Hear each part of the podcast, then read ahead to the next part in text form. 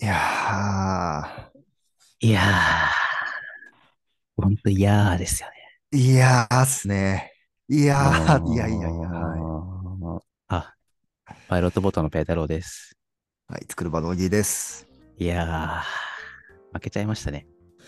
負けましたね。あのいやーうん負けましたね勘のいい方はね、もう分かってると思うんですけど、11月の27日の、これ21時15分に収録してるんですけど、あの、15分前までね、我々はサッカー見てたとこですね。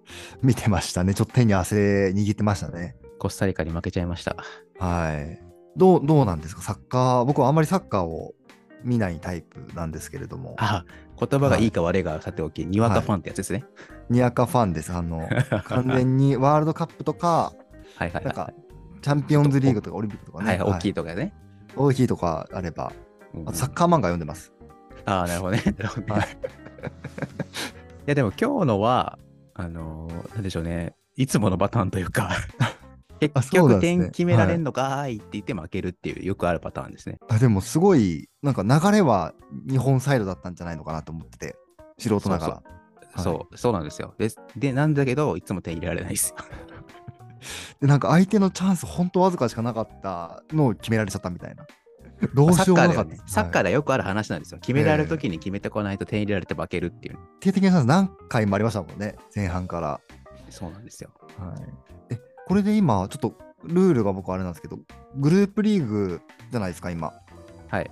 決勝リーグに行ける可能性ってまだあるんですかえっと、この後、ドイツ対スペインがあって、もうその結果次第でいろいろ条件変わるんですけど、まあでも3戦目ですね。 3戦目だはい。では、ただ3戦目スペインなんでね、強いですよねえーもうあの、3試合でね、優勝候補2つとやるっていうね、 なかなか激しいリーグですよな ねかなか激しいリーグなんでね、まあちょっとどうなるかわかんないですけど、まだ。可能性はまだあります。この放送、まだまだはい、次回の時にはまだどうなってるか分かってると思うので、はいこのテンションがどうなるかね。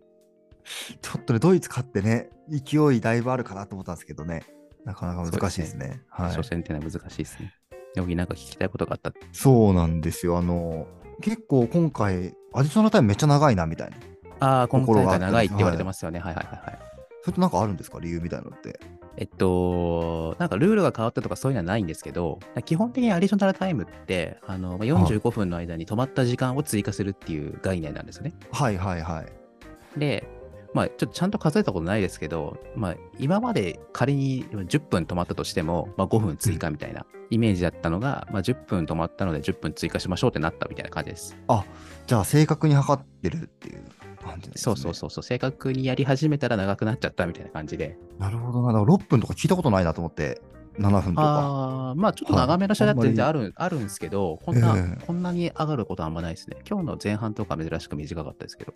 なるほどなるほど。ああ、なるほどな。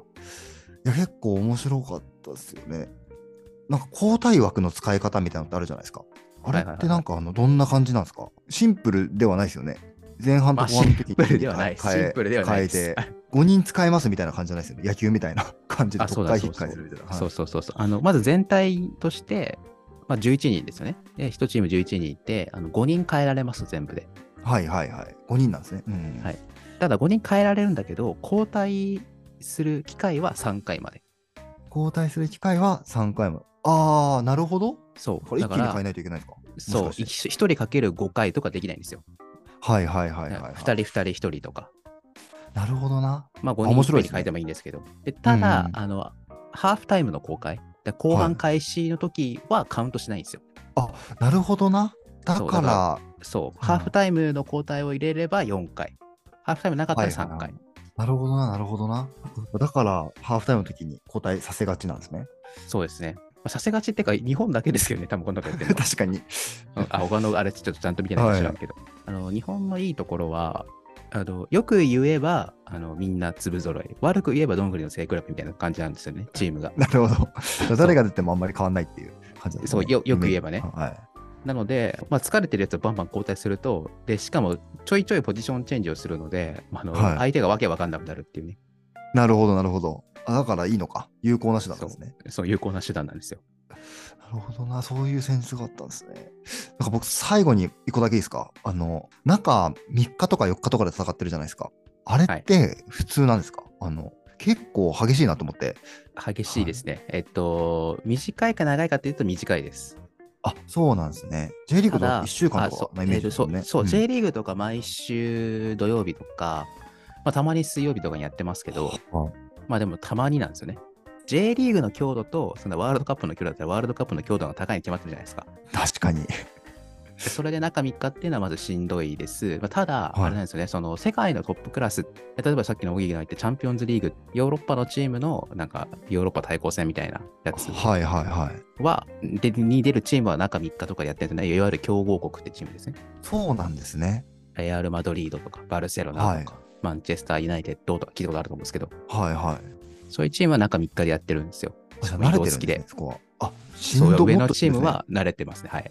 なるほどな。だから、過酷だけど、まあ、なくはないっていうスケジュールで。。なくはいないって感じですね。ただ、日本でそれやってるのね、多分、今誰だ富安とか、久保もそうか。久保、久保も鎌そう田ですとか数人だと思うんですよね、そのスケジュール。いや、まあ、 なそるのスほケジュどー。ル、慣れてるから大丈夫かってそういう問題じゃないんですけど、結構激しいですよね、フルでやって、あの競技結で。構きついっすね。まあ、だから、あの結構変えつつやるっていうのがポイン トですね。なるほどな。めっちゃ納富さん解説うまいっすね。 あれ、ありがとうございます。ありがとうございます。転職しようかな。これもっとなんか選手のこととか聞きたいですけど、それ聞いてると多分3、40分いっちゃいますよね。特別枠やりましょうか。なんか、そうっすよね。ドイツ戦の浅野のシュートのとか、ちょっと聞きたかったですもんね。なんかあのいや、あれは角、度あれは、あの、すごいとしか言わないですね。10回に1回、そのはすごいことやるんですけど、その1回があそこに来てたからです。 たまたま最初に来たっていう。 あまあ、最初っていうか、そう。いや、3、4回、なんか、だってそこ外すみたいな、その外し方するみたいな、した後に、やっぱするんで、浅野さんはね、すごいんですよ。そういうのあるんだな。鎌田選手のキープ力半端ないなとか。あーま見あ、てでるもと今日、今日全、全でしたね。今日はね、うん。はい。じゃあ、こんなところで今日はお別れしましょうか、ね。 あすいません、楽しくサッカーのお話を。 こいやいや止めろ。止めろ。止めてくれると思ってボケたのにこから本題ですよ。はい、じゃあ本題の方行きたいと思います。はい、じゃあまず普通の資金調達が3件で10億円以上を1件紹介したいと思います。はい、1件目。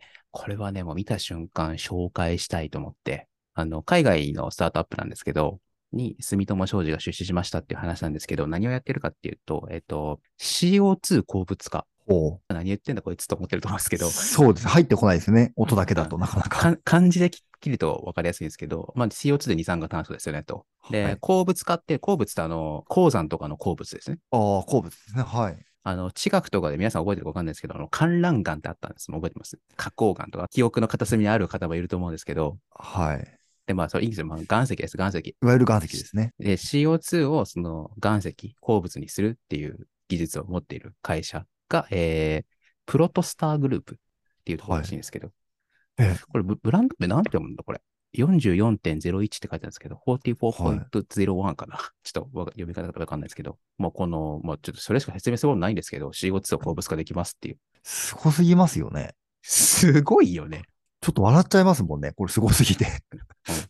あの、一応ちょっとだけ詳しく書いてあるところを読むと、一定の条件で CO2 を水に溶解させ、まあ、ここまでなんとなくわかる。炭酸水みたいなもんじゃん。ここからがわかんないんですけど、地下の観覧街に圧入し、化学反応によって鉱物として固定化します。だそうです。まあ、よくわかんないけど、そういうことができるんだねっていう。いろんな化学反応をこう、あれすれば CO2 が鉱物になるってことですよね。 多分。そうそうですね。ちょうど大気中の CO2 がこれで岩になるっていうね。え、もうこういうのっすよね。い やそう CO2 そうそう削減って、本当聞きに。た我々が聞きたいのはこういうのですっていう感じでね。そうですよね。いいやもちろん大事なんですよ。その、電気をこまめに消しましょうとか、マイバッグを使いましょうとか、タートルネックを着ましょうと か。ボームで ね、やりましょうとかありますもんね。ういん、いや、いいんですよ。大事なんですよ。大事なんですけど、我々が聞きたいのはこういうのですよ。や、すごいっすよね。だから、これ、弱いのあったらどうなんだろうね。どんどん岩増えていくんですかね。これが増えた後わかんないですけど、だから、なんか、埋め立て地みたいなさ、あれを感じるよね。不燃ゴミを埋め立てますみたいな。ああ、そうですよね。CO2 を貯めますみたいな。そうそうそうそう。だから、このうん観覧岩のなんか強さとか全然わかんないですけど、観覧岩でできた、なんか埋め立て地っていうか、なんかそういう土地みたいなのできてもおかしくないんじゃないですか。普通の埋め立て地よりすごく、 なんか優しい感じがしますよね。どうはいなんだろうね。うん、ちょっとその京都とかわかんないんで、ちょっとコンクリートとかに比べて大丈夫なのかわかんないですけど、どうなんだろう。ええまあでも、いや、すごいの来たなって感じです。すごいですね。応援したいですね。はい、うんイギリスのプロトスターグループという会社でございました。はい、2件目行きましょう。これ、今度日本の会社で、や、これ本当一言紹介したいだけなんですけど、あの、はい J ファーマ株式会社っていう会社で、えっと、バイオの会社、バイオメディカルの会社で、まあ、創薬系の会社なので、もう解決できることは周りに一つないんですけど、で、癌を治す研究をしているらしいんですけど、うで、んそれどうやってやってるかっていうと、なんかタンパク質を運ぶトランスポーターっていうのがあるらしいんですよ。体の中の物流機能みたいな感じですね多分えー、はいはい。で、それで多分、あの、何でしょう、その癌を治す薬を運ぶみたいなイメージだと思ってるんですけど、ちょっと正確なことはプレスリリースとか見てほしいんですけど、いや、で、これ、あの、サクッと読んで分かったんですよ、僕、プレスリリース。はい。でなんでかっていうと、もうフラジャイルっていう漫画でね、このよう、これのようなことをね、ちょっとやってるんですよ。やってるんですよっていうか、こういう会社があるんですよ。はいはいはい。それが、まあ、JS1 っていう名前でね、その漫画の中では。すなげるほどえ革新的だみたいな。で、その革新的がゆえにちょっといろんな問題が巻き起こるみたいなことをがやってるんですけど、いやだからはい漫画の知識は侮れないなと思ったら、ただそれだけ言いたかっただ けです。ですね。フラジャイルって医療漫画ですよね。あの医療漫画ですレンはいレントゲンとかを見てるイメージか。あ、レントゲンとかじゃない。それ、それはね、ああれ違うでかす。別の、別の漫画だと思います。別の漫画でですね。フラジャイルは病理医の漫画ですね。はい。うんちなみにあれですよ、あの、レントゲンとかは、あの、ラジエーションハウスっていう漫画があ面、白いラですジよ。エーションハウスですね。あれも面白いですよね。 まあ、いいその話はいいんですけど。 はい。ちょっと脱線しがちですね、今日は。はい。はい、J5 株式会社でした。はい、あともう一件ね、面白い会社があって、これも海外なんですけど、ちょっと紹介したくって、はいえっお願いしますと、先進的な 3D プリント技術を用いて、パーソナライズされた栄養食品を提供するレメディヘルスへ出資しましたと。えっと、サントリーですね。で、えっと、まあ、言った通りなんですけど、まあ、3D プリントってあるじゃないですかと。でそれを使って、えっと、パーソナライズされた栄養グミほう。を作っておりますと。ウなるェほどブサイト上うにん食生活とか運動の状況とか、あの、なんか3食ちゃんと食べて、野菜食べてますとか、あの肉が多いですとか、運動週に3回ランニングしてますとか言って、なんかあなたは鉄が足りないですとか、ビタミン C が足りないですとかやってくれるんでしょうね。素晴らしいですね。で、それでグミを作るらしいです。しかもグミなんですね。またそれも面白いですね。うんうん。まあなんかグミ以外も作ろうとしてるらしいんですけど、最初はグミっぽいですね。こんな時代になったんですね。もう。すごいですね。はまあ、ちょっと 3D プリントで作る必要があるのかどうかちょっとよくわかんないんですけど、なんか一個一個、一個一個作れるってところがいいのかな。い。なんででしょうね。ううんん、形に影響するとかだったらね、全然面白いと思うんだけど、必要性がすぐわかるんだけど。まあでもそこにあれか、ちょっとね 3D プリントに、こっちはビタミン C、こっちはカルシウム、こっちはなんとかって入れるのやっぱりすごいか。それはすごいですね。そこを調合しして形にするみたいな感じなんですかね。うん、それできるのは確かにすごいね。なるほどなるほどね。なんか言ってて解決したわ。素晴いらやしい。、あるよね、はいあるよね。こう話してれば自己解決するみたいありますよね。何なんですかね。あの、話すことで解決すること、本当ありますよね。な。あ るね。はい。あと10億円以上を1件紹介したいと思います。はい。はい、これは12億円だね、調達したの。住宅ローン比較サービス、モゲチェックを提供している株式会社 MFS さんがえー資金調達しておりますと。住宅ローン比較サービスっていうところで。そうですよ。なかなか住宅ローンってこれまでね、まとめサイトとかで見たりとか、一個一個銀行行ったりとか、結構手間だったんでね、すごい便利ですね。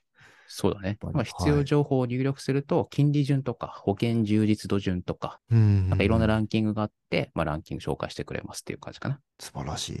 はい。というわけでございました。あの、ちょっとほとんどサッカーの話だったらあれなんですけど。あの、思わずね。そうそうそうそう。やあっとの、そううち、だ打ねち合はわせの時に、オギーと、ちょっと、聞きたいことがあるってことは、じゃあ話してくれっていうことだったから、あの、聞いてたら、なんか、テクノロジーの話とか出てくるのかなと思ったら、全然出てこなかったね。い、いや、そうですね。あの、普通にサッカー気になりましたね。 失礼しました。でもなんかあの、ペットロさんに教えてもらった自動オフサイドラインの、はい、あの話は、ちょっと、事前に聞けたんでね、あの、解説にもよく理解して聞けましたね。ああ、なるほど ね。はい。あの、解説、僕らアベマで見てたんですけど、見てたのも、解説してたのが本田圭佑さんだったんですけど、はい。 あ、僕も、 僕もさん付けで言っちゃいましたね。で、本田圭佑さんも、あそんなことなってんですか今、みたいなこと言ってましたね。お前かし、お前知らんのかいみたいなね。腹心いらんやろってずっと言ってましたからね。 ちょっと面白かったですね。というわけで、ちょっと来週もサッカーの話とかああるかもしれないですね、ちょっと。はい、よろしくお願いします。はい、来週は決勝トーナメントになってると思いますので、またちょっと楽しみにして、えっと、言っていいのかどうかよくわかんないですけど、楽しみに待っていてください。はい、はい、じゃあ本日はこの辺でお別れしたいと思います。ペテロ・ドーギーのスタートアップキャストでした。さようなら。さよなら。